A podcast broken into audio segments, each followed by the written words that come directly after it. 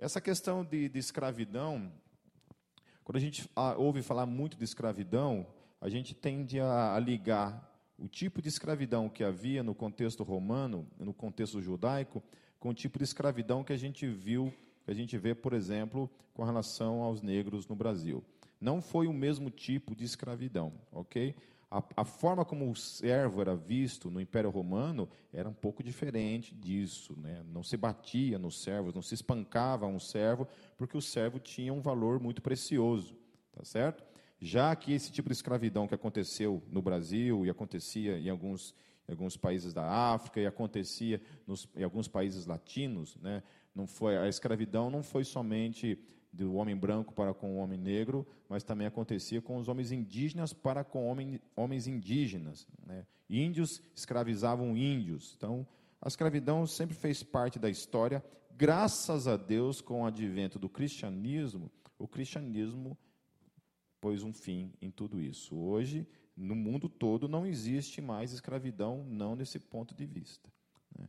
A gente sabe que existe o trabalho escravo na China, né, onde um chinês ganha lá uma merreca, trabalha igual um cavalo e ganha uma micharia. Então a gente vê hoje acontecendo o tipo de trabalho escravo, ok?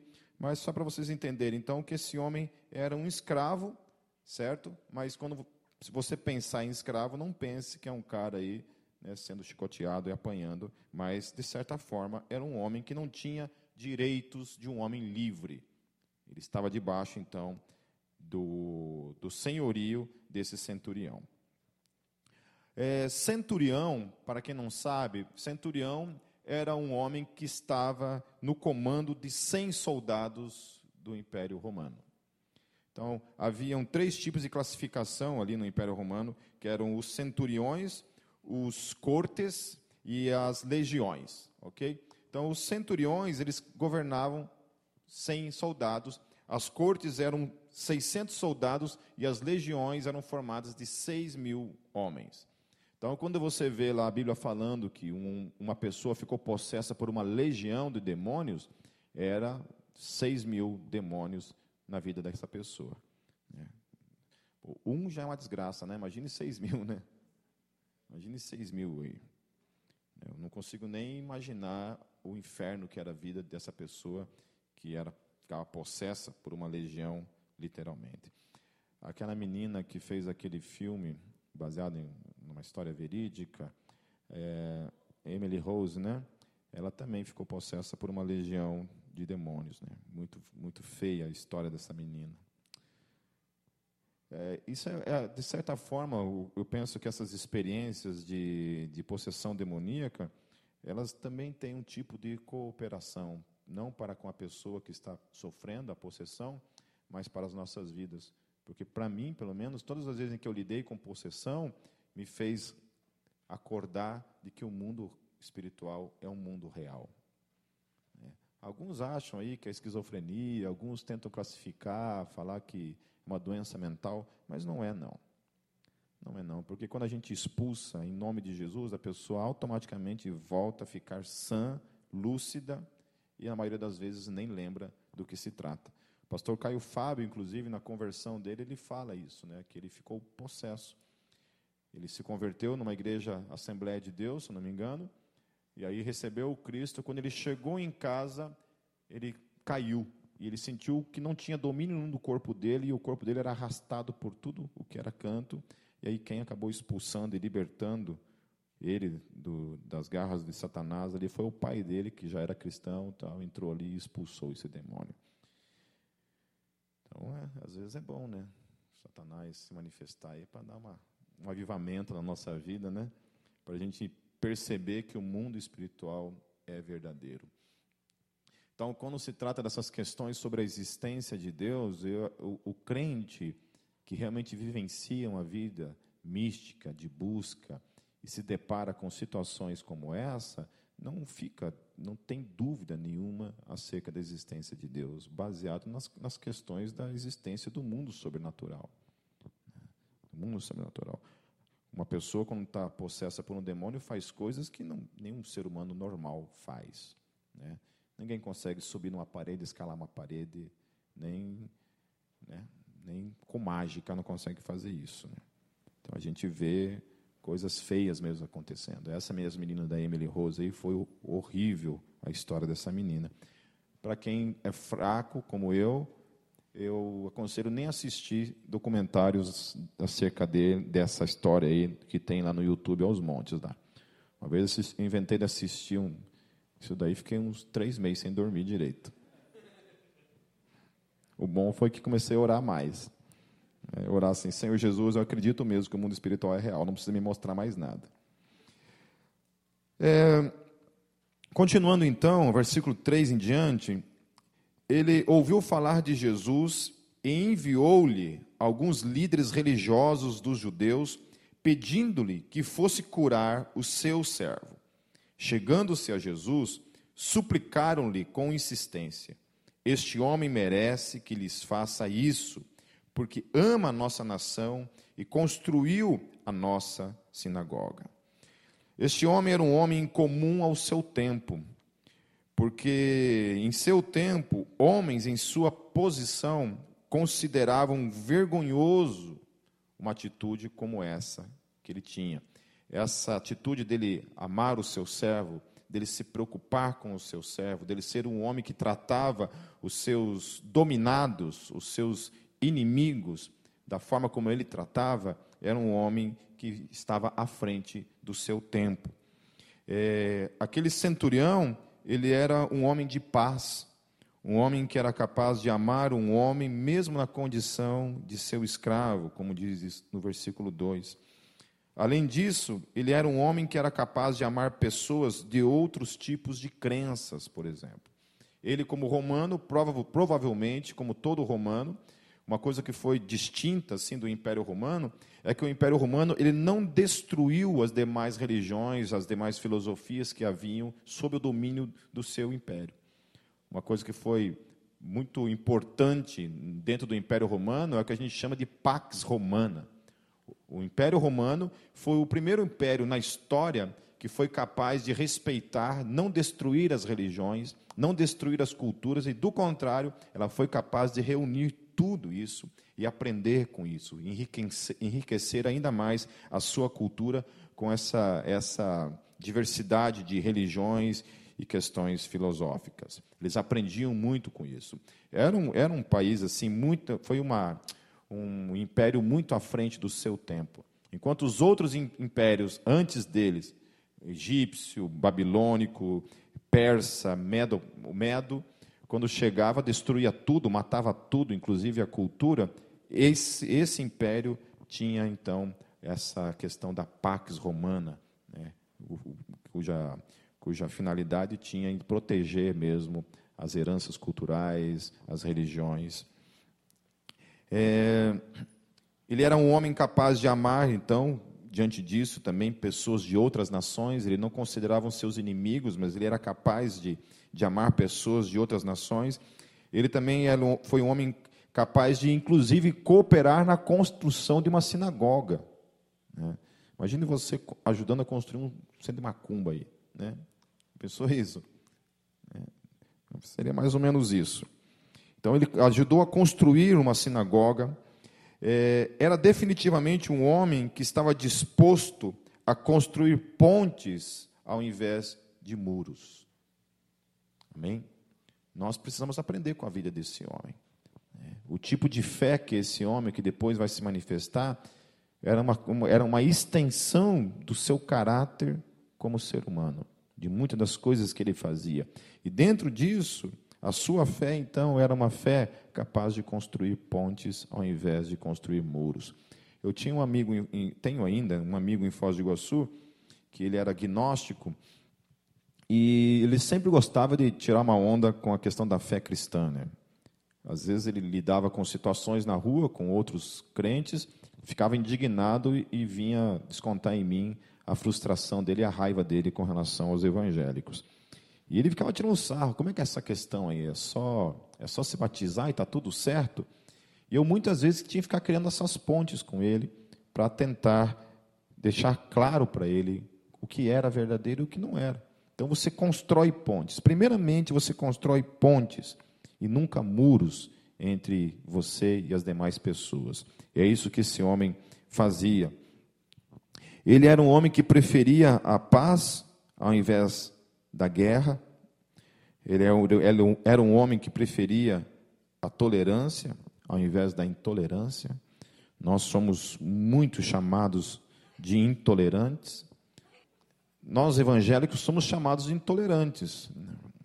Há um tipo, é, quando a gente vai falar de intolerância, essa é uma palavra muito perigosa nos dias de hoje. É, ela pode dizer coisas que não são verdadeiras, mas também existem verdades quando você chama a fé cristã de intolerante, por exemplo. O duro é quando você mistura todos os significados numa coisa só, e aí a gente fica difícil até mesmo de defender. Por exemplo, obviamente que a fé cristã ela é intolerante no quesito a aceitar que existem outros caminhos que levam a Deus. Nesse, nesse, nesse aspecto, eu não sei nem se a palavra seja intolerância, né? porque intolerância dá uma, dá uma impressão que você não pode nem optar por outra coisa. Né? Você não tem o direito de optar. Então, a palavra intolerância não compete à fé cristã genuína. Intolerância, obviamente, é quando você tem uma manifestação de intolerância no sentido de privar o outro do direito de não ser cristão de não querer simplesmente acreditar, de querer ser de outra religião e por aí vai. É, que é o que a gente vê, por exemplo, dentro, dentro desse sistema da, islâmico hoje que está acontecendo. Né?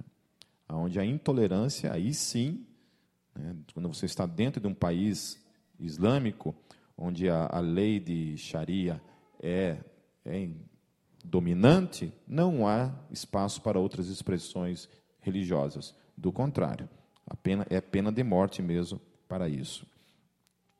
É, ele era um homem que preferia então construir ao invés de destruir, coisas que o cristianismo não fez muitas vezes na história. É, o cristianismo também destruiu culturas. Quando os portugueses vieram para o Brasil, os espanhóis vieram também, eles foram capazes de destruir culturas, é, em nome da fé cristã. Isso é um, é um legado, é uma mancha na nossa história como cristãos. É uma coisa que todas as vezes em que a gente está debatendo, uma pessoa utiliza esse argumento, a gente fica meio que sem saber o que fazer. Né? Obviamente que eu não tenho culpa dos crimes e nem você daqueles, do que os outros fizeram. Né? Nós somos responsáveis por aquilo que nós fazemos e ponto final. Ele era um homem que estava atento ao mundo ao seu redor, porque ele tinha ouvido falar acerca de Jesus. Ele era um cara que estava atento às coisas que estavam acontecendo ao redor do seu mundo. Era um homem que estava sendo atraído pela graça de Deus, talvez mesmo que não tenha percebido isso. A graça de Deus estava sobre a vida desse homem, já o atraindo antes mesmo dele perceber isso por causa do coração dele. É somente a graça de Deus, gente, mesmo sem que você perceba, é a graça de Deus que produz a bondade no coração humano. Quando Paulo ele fala assim, porque em mim mesmo não habita bem algum. Ele fala isso. Que na minha carne, no homem caído que eu sou, não habita bem algum. E aí tudo aquilo que é, há de bom no ser humano é fruto da graça de Deus. A graça de Deus, de alguma forma, ela permanece sobre a criação, mesmo ela estando na condição de caída. Por isso que Deus permite que o sol nasça todos os dias sobre homens bons e homens maus. A graça de Deus está aí. Essa é a razão pela qual a, a humanidade não se autodestrói por completo. Porque se Deus tirasse a graça dele desse mundo, nós nos destruiríamos muito rapidamente. O decreto da morte sobre a humanidade foi uma delimitação justamente por causa disso. Porque você já pensou, seres humanos maus, como nós somos, vivendo eternamente sendo maus? Se nós pudéssemos explorar as pessoas para sempre, nunca teria fim. Um cara que é rico, ele seria rico para sempre. E o cara que é pobre não poderia sair da sua condição. Imagina você ser pobre por resto da tua vida, que desgraça que é. Está amarrado, viu?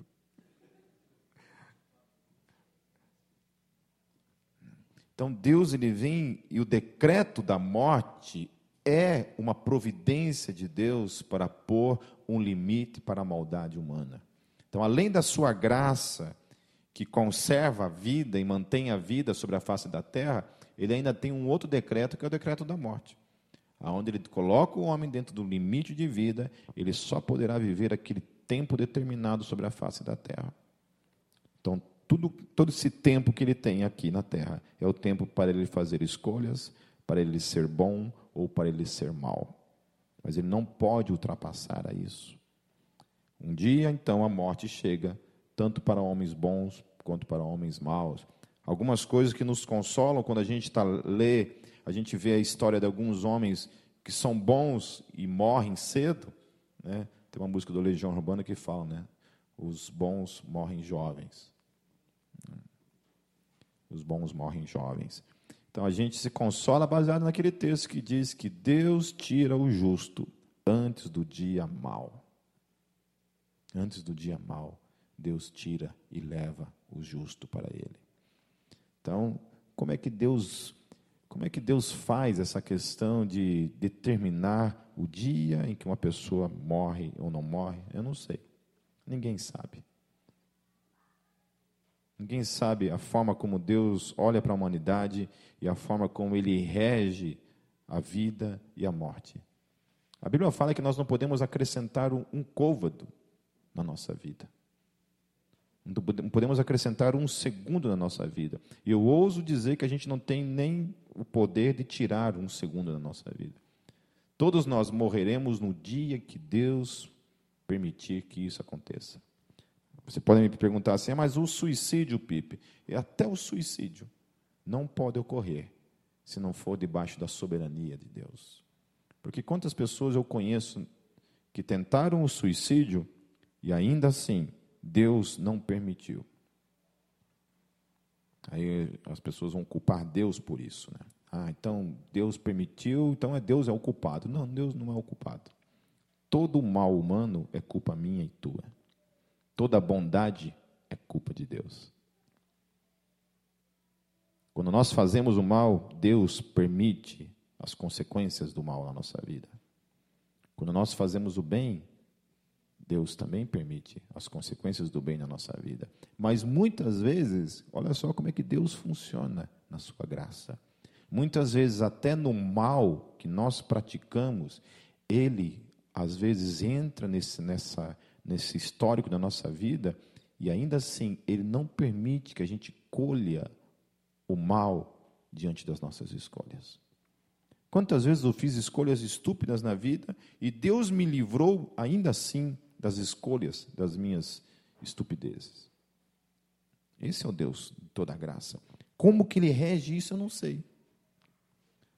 A questão é que eu e você, então, nós nos submetemos a essa graça todos os dias e esperamos nele esse cuidado para com todas as coisas. Né? O pessoal do Power Praise tá, foi tocar em São Paulo sexta-feira e era feriado sexta-feira, não era feriado aqui, aqui no, no resto do, do Brasil. E no IR, eles tinham que tocar na sexta-feira, sete horas da noite, tinham que tocar. Eles saíram daqui 10 horas da manhã, 5 horas da tarde era para estar lá. Pegaram um congestionamento de três horas. Ficaram três horas parados na BR-116.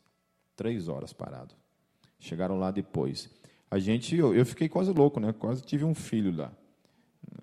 Falei, esses caras vão viajar, vão chegar aqui e ainda não vão nem tocar, porque eles chegaram lá muito tarde e acabaram não podendo nem tocando, tiveram que tocar no outro dia. Mas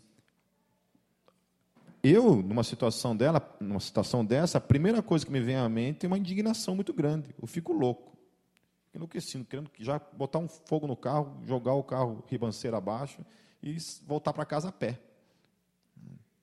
Aí a minha esposa já tem uma atitude sempre muito diferente da minha.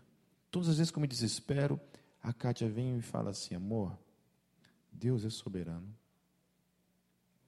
Você não sabe do que, que Deus pode estar nos livrando.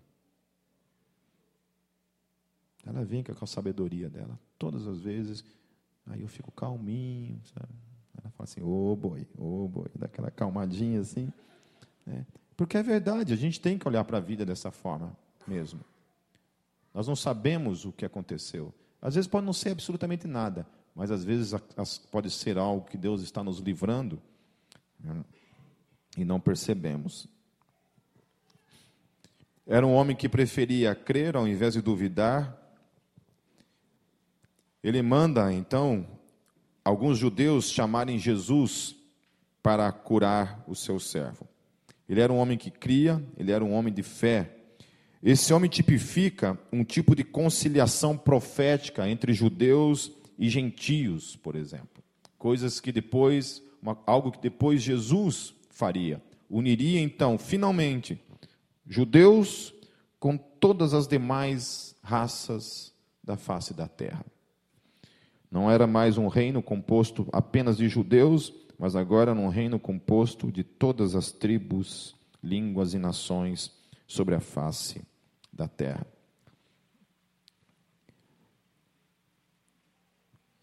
É interessante também o fato de Jesus dizer que iria curá-lo, lá em Mateus capítulo 8, verso 7, Jesus disse assim: Eu irei curá-lo. Interessante isso, que Jesus ele se propõe logo de, de, de prontidão assim a ir e curar aquele homem. Ele não fica fazendo pesquisa, fazendo questionário, nada. Ele simplesmente se propõe diante de um homem que ele percebe que tem fé, ele simplesmente sai do seu lugar e diz: Eu vou curar esse homem. É interessante isso, né? Porque quando a gente pode olhar para a vida de Jesus e ver que em Jesus não existe hesitação. Em mim, você existe essa hesitação, existe a dúvida, existe a incerteza, mas em Jesus não existia isso. Ele dizia: Vou curar. E estava indo então na direção daquele homem para curar. Em Lucas, a partir do versículo 6, diz assim: Jesus foi com eles, já estava perto da casa quando o centurião mandou amigos dizerem a Jesus: Senhor, não te incomodes, pois não mereço receber-te debaixo do meu teto. Por isso, nem me considerei digno de ir ao teu encontro, mas dize uma palavra e o meu servo será curado. Então ele, ele tem, tem duas ações aqui. A primeira, ele manda alguns amigos religiosos para irem lá falar com Jesus. Jesus, tudo bem, eu vou curar, então eu estou indo lá. E nisso que Jesus vai, ele manda uma segunda comitiva, então, de amigos para dizer assim: não, você não precisa ir até a minha casa, não precisa vir até onde estou. Então, é, um rabino, por exemplo, um homem conhecido como mestre, como Jesus era, na cultura judaica, ele não podia se contaminar entrando na casa de um homem romano. Ele não podia se contaminar. Aquele romano, ele antevê isso, ele tem a consciência de que Jesus, como rabi, não podia entrar na casa dele. Por isso ele manda duas comitivas, para impedir Jesus desse constrangimento para impedir Jesus de talvez se colocar numa situação em que ele pudesse escandalizar os outros religiosos que havia em sua volta. Uma outra coisa, então, nesse texto, então, que parece denotar, é que Jesus, na verdade, nunca viu esse homem, pessoalmente. Mas nas palavras e na atitude desse homem, então, Jesus encontra uma fé, como ele nunca tinha encontrado antes sem nunca ter visto aquele homem, e apenas pelo testemunho que ele havia dado, mandando os seus amigos na frente dele. No verso 8, diz assim: Pois eu também sou um homem sujeito à autoridade, e com soldados sob o meu comando, digo a um: vá, e ele vai, e a outro: venha, e ele vem. Digo a meu servo: faça isto, e ele faz. É interessante essas demonstrações na vida de um, de um centurião, porque ele fala coisas aqui que ensina a mim a você o princípio da autoridade. E essa autoridade, obviamente, que muitas vezes ela é trabalhada de modo errôneo, muitas vezes dentro da igreja mesmo, mas transportando essa autoridade que há sobre a vida desse homem, transportando para a pessoa de Jesus e o evangelho que está sobre as nossas vidas, é interessante isso. Porque algumas coisas que ele está falando aqui, ó, serve para mim e para você no dia a dia. Porque ele está dizendo que existe uma autoridade sobre ele, e quando ele diz vá, o servo vai.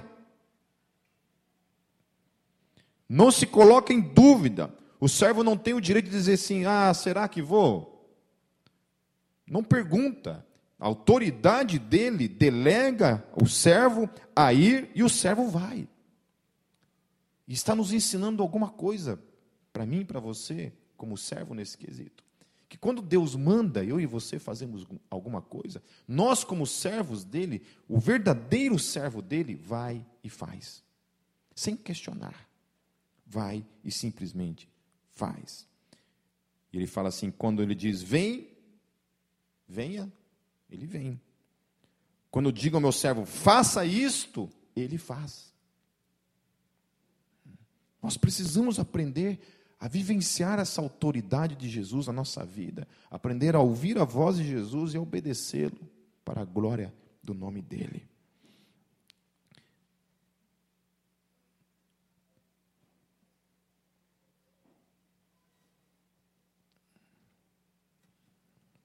No versículo 9, estou quase encerrando, gente. Diz assim: Ao ouvir isso, Jesus admirou-se dele e, voltando-se para a multidão que o seguia, disse: Eu lhes digo que nem em Israel encontrei tamanha fé. Então os homens que haviam sido enviados voltaram para casa e encontraram o servo restabelecido. Aleluia.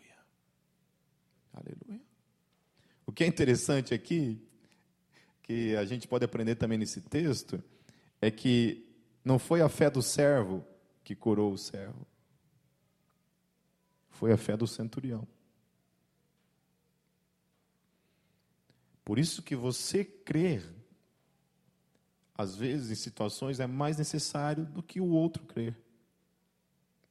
Por isso que é importante você ser uma pessoa de fé, uma pessoa que contamina os outros ao redor com fé, crendo, sempre crendo, tenha fé. Sabe aquela pessoa que você tem ao seu lado, que é seu amigo, e você está lá numa, na escuridão, e ele fala, creia. Ele consegue injetar fé na sua vida. E a outra coisa que esse texto está ensinando, então, que através da tua fé, os outros podem ser verdadeiramente curados. Aquele homem tinha uma autoridade, eu, como pai, tenho uma autoridade sobre a vida do meu filho, sobre a vida da minha esposa. Há uma autoridade em mim como pai e há uma autoridade em mim como marido. Então, essa autoridade ela também pode ser exercida na vida dos filhos, na vida da esposa. E aí, como pastor, existe uma autoridade delegada sobre mim, sobre a vida de vocês, como pastor na vida de vocês. E aí, como sacerdócio universal, todos vocês trazem sobre a vida de vocês a autoridade da grande comissão em Cristo Jesus de pregar o Evangelho, de curar os enfermos, de expulsar os demônios, porque a autoridade, que é a maior autoridade de todo o universo e fora dele, que é Cristo Jesus, está sobre a vida de vocês. Por isso vocês têm esse poder de orar pela vida dos outros, e mesmo que às vezes o outro não creia, você tem o poder de orar e Deus concede cura por meio da sua vida. O pastor Caio Fábio conta uma história num livro sobre uma, um casal de ateus que, que estavam em viagem na Europa e a esposa sofreu um acidente e ela ficou tetraplégica. Ficou numa cama, sem se mover. E quando esse casal voltou, o marido fazia faculdade junto com, com um amigo. E esse amigo era crente. Aí o cara chegou de viagem e falou assim: E aí, cara, como é que você está, rapaz? Tivemos, estávamos viajando, sofremos, minha esposa sofreu um acidente, está numa cama é, paralítica, não pode se mover. E o amigo falou assim: Glórias a Deus. Cara, você é louco? Não, glórias a Deus. Agora você vai ver o poder do meu Deus. Vamos até a tua casa. E foram até a casa dessa, desse casal. Chegando lá, esse cara chegou e orou sobre a vida dessa mulher. E essa mulher falou que enquanto ele estava orando, antes disso, aliás, ele falou assim: Eu posso orar por ela? Falei: oh, Pode orar, mas nós não acreditamos no teu Deus. Eu não acredito em Deus. Eu, se você quiser orar, ora, mas eu não acredito. E ele falou assim: Mas eu acredito por vocês, então. Então deixa que eu acredito. E ele começou a orar por ela, e ela falou assim: que quando ele estava orando, ela ouviu uma voz dizendo para ela jogar o, o pescoço para trás, para ela tentar de toda forma fazer um esforço para jogar o pescoço para trás. E quando ela fez isso, ela, ela ouviu um estalo na coluna dela inteira. Assim. Ela ouviu um estalo e sentiu a coluna dela toda mover. E aquela mulher levantou daquela cama. Foi curada. Imediatamente.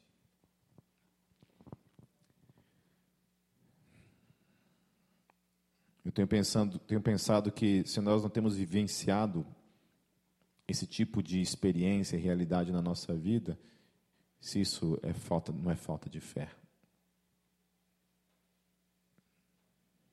Se a nossa fé não está muito ralinha. Quando Jesus fala que Brunello estava pregando na semana retrasada, falando sobre a questão da videira, João lhe fala assim que aquele que está em mim produz fruto. E Jesus ele fala assim que nós faríamos obras maiores do que ele. Eu não fiz nada maior do que Jesus. Nada.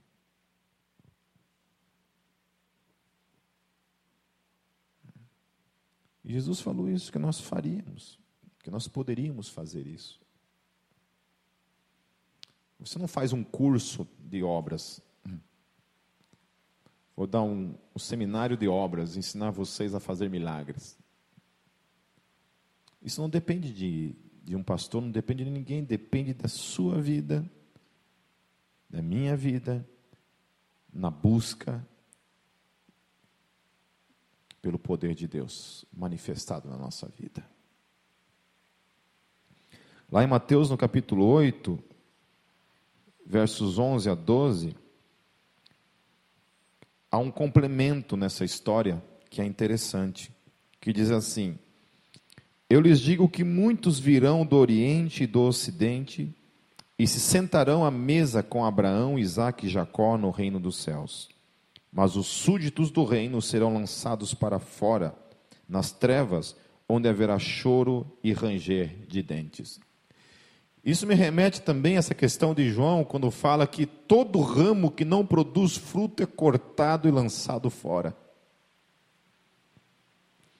Então, às vezes, a gente, se, a gente se, assusta, se assusta quando vê pessoas que estavam sentadas do nosso lado, que diziam professar uma fé no mesmo Deus que a gente, diziam amar esse mesmo Deus e hoje não está mais.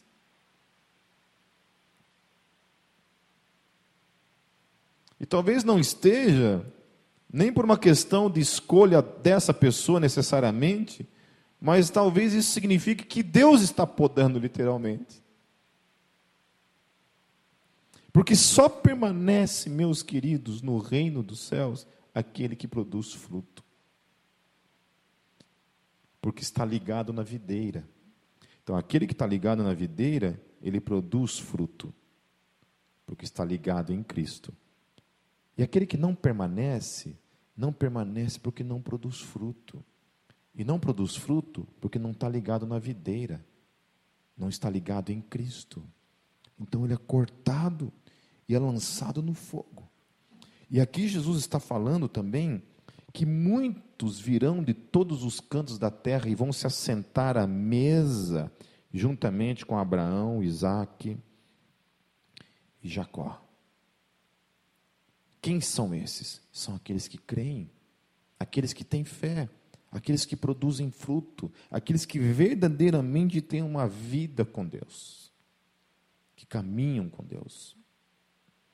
Então, às vezes, você encontra fé, mais fé fora da igreja do que dentro da igreja. É o que a gente chama de é, ateísmo praticante dentro da igreja, né? Porque confessa crer em Deus, mas a vida é uma vida de ateu. O ateu, pelo menos, ele não crê. Então, ele não depende de nada. Não tem nenhuma missão a ser cumprida nesse quesito, não existe nenhum um caráter necessariamente a ser preservado. Não estou dizendo que todo ateu é mau caráter, não é isso. Mas não há nenhum tipo de cobrança absoluta acerca disso. Ao contrário daquela que há sobre aquele que crê. Então, o que nós aprendemos com essa história? Aprendemos seis coisas que eu quero falar rapidamente. Primeira coisa, que há fé fora da igreja. Há muita fé lá fora. Muita fé. Quando Jesus fala que os campos estão brancos para a colheita, é isso. Existe muita gente que crê, que está disposta a crer, que tem fé dentro dela, e eu e você somos responsáveis para ir até elas. Levar o evangelho para aquele que já crê e está esperando a oportunidade do Evangelho aparecer na sua vida. A segunda coisa, que no exemplo deste homem, precisamos aprender a construir pontes, a amar os diferentes e jamais cooperar na intolerância. Como igreja hoje, nós precisamos, meus, meus queridos, aprender a construir pontes, a descobrir aonde está Deus lá fora. Aonde Deus está lá fora. Don Richardson escreveu um livro chamado O Fator Melquisedeque que nos ensina isso. A você perceber Deus nos lugares que não tem nome necessariamente de cristianismo, mas Deus está lá. Eu não estou querendo criar algum tipo de fé ecumênica, não é isso querendo dizer que todos os caminhos levam a Deus. Não é isso. Mas Deus se revela, às vezes, dentro das outras religiões. Por exemplo, que eu já citei esses dias, dentro do Alcorão, por exemplo, do, do islamismo. Um homem que vai lá e começa a ler o Alcorão, e por meio do Alcorão ele chega à conclusão de que Jesus é Deus, lendo o Alcorão. Então Deus revelou dentro do Alcorão Jesus como Deus. Essa parte está lá. Isso é uma ponte. Quando você vai no hinduísmo, é a mesma coisa. Você vai lá no hinduísmo e você descobre aquilo que se fala acerca de Jesus como grande avatar. Você cria uma ponte. Você vai no budismo, o que, que o budismo fala acerca de Jesus? Você cria pontes. A terceira coisa, que Deus sempre responde à fé genuína sempre Deus vai responder a uma fé genuína. A quarta coisa, que precisamos compreender o princípio da autoridade que está sobre mim, sobre você, e fazer uso dessa autoridade em nome de Jesus. Não lançá-la fora. Exerça a sua autoridade, meu querido, como pai. Exerça a sua autoridade como, como mãe. Exerça a sua autoridade como, como filho de Deus sobre o império nas trevas, em nome de Jesus. Porque é muito triste quando você vê que um filho manda no pai, manda na mãe. Ninguém que também está querendo usar autoridade no sentido apenas de mandar, não é esse o sentido, né? Porque senão tem muita gente aí que a gente sabe que é a mulher que manda. Não é isso necessariamente. A outra coisa, a quinta coisa, é que a cura, então, ela pode ocorrer à distância. Que você pode orar por pessoas sem necessariamente estar presente lá na vida dela. Então, por isso que é importante você orar pelas pessoas em casa, por exemplo. Orar aqui, orar na rua, orar no ônibus. Ore pelas pessoas que você sabe que está passando por um momento de dificuldade, por doença. Às vezes lá no grupo, alguém aparece e coloca assim: por favor, aconteceu isso, ore por Fulano. Aí a galera começa a colocar embaixo: orando, orando, orando, orando. E isso é poderoso. Depois a gente tem a notícia que houve cura. Nem sempre isso acontece, mas é importante você orar, mesmo à distância. E por final, que somente aqueles que produzem fruto em suas vidas se assentarão na mesa do Rei da eternidade.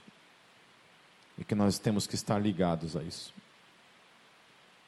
Viver uma vida que glorifique a Deus por meio dos nossos frutos, que são gerados não por nós mesmos, mas são gerados por meio de Jesus em cada um de nós, pela relação que cada um de nós temos com Jesus todos os dias em nossas vidas, desde ontem, hoje e para todos sempre. Amém. Amém, meus queridos. Fique em pé. Quero orar pela vida de todos nós. Santo Deus, eu te louvo pela história desse homem, pelo exemplo desse homem, pela fé que a tua graça proporcionou a esse homem, de crer, Senhor. Quantas coisas a gente aprende por meio da vida desse homem, Senhor. Que merece ser imitado por todos nós, Senhor. Deus, eu quero pedir por todos nós que estamos aqui nessa noite, Deus. E por aqueles que não estão aqui, que, que estarão ouvindo, Deus, essas palavras. Deus nos ajude, Senhor, a ser uma geração que crê, uma geração que exerce a autoridade que já está sobre nós, que é a autoridade do Teu santo nome, Senhor Jesus autoridade para curar, autoridade para libertar, autoridade, Senhor Jesus, para salvar por meio da pregação do Evangelho, autoridade para perdoar pecados, Senhor Jesus. Clamamos, Senhor, diante do Senhor, que nos torne uma geração revestida e uma, uma geração, Senhor, cheia de frutos que vem, Deus, de Ti, que é a videira verdadeira, a qual todos nós estamos. Longe de nós, Senhor Jesus, sermos os ramos que serão cortados e lançados no fogo, Senhor. E que a gente seja essa geração, Deus, que um dia se assentará na mesa do rei, juntamente com Abraão, Isaque e Jacó. Leva teu povo em paz, Senhor, na segurança e no cuidado dos teus anjos. Em teu nome, Jesus. Amém.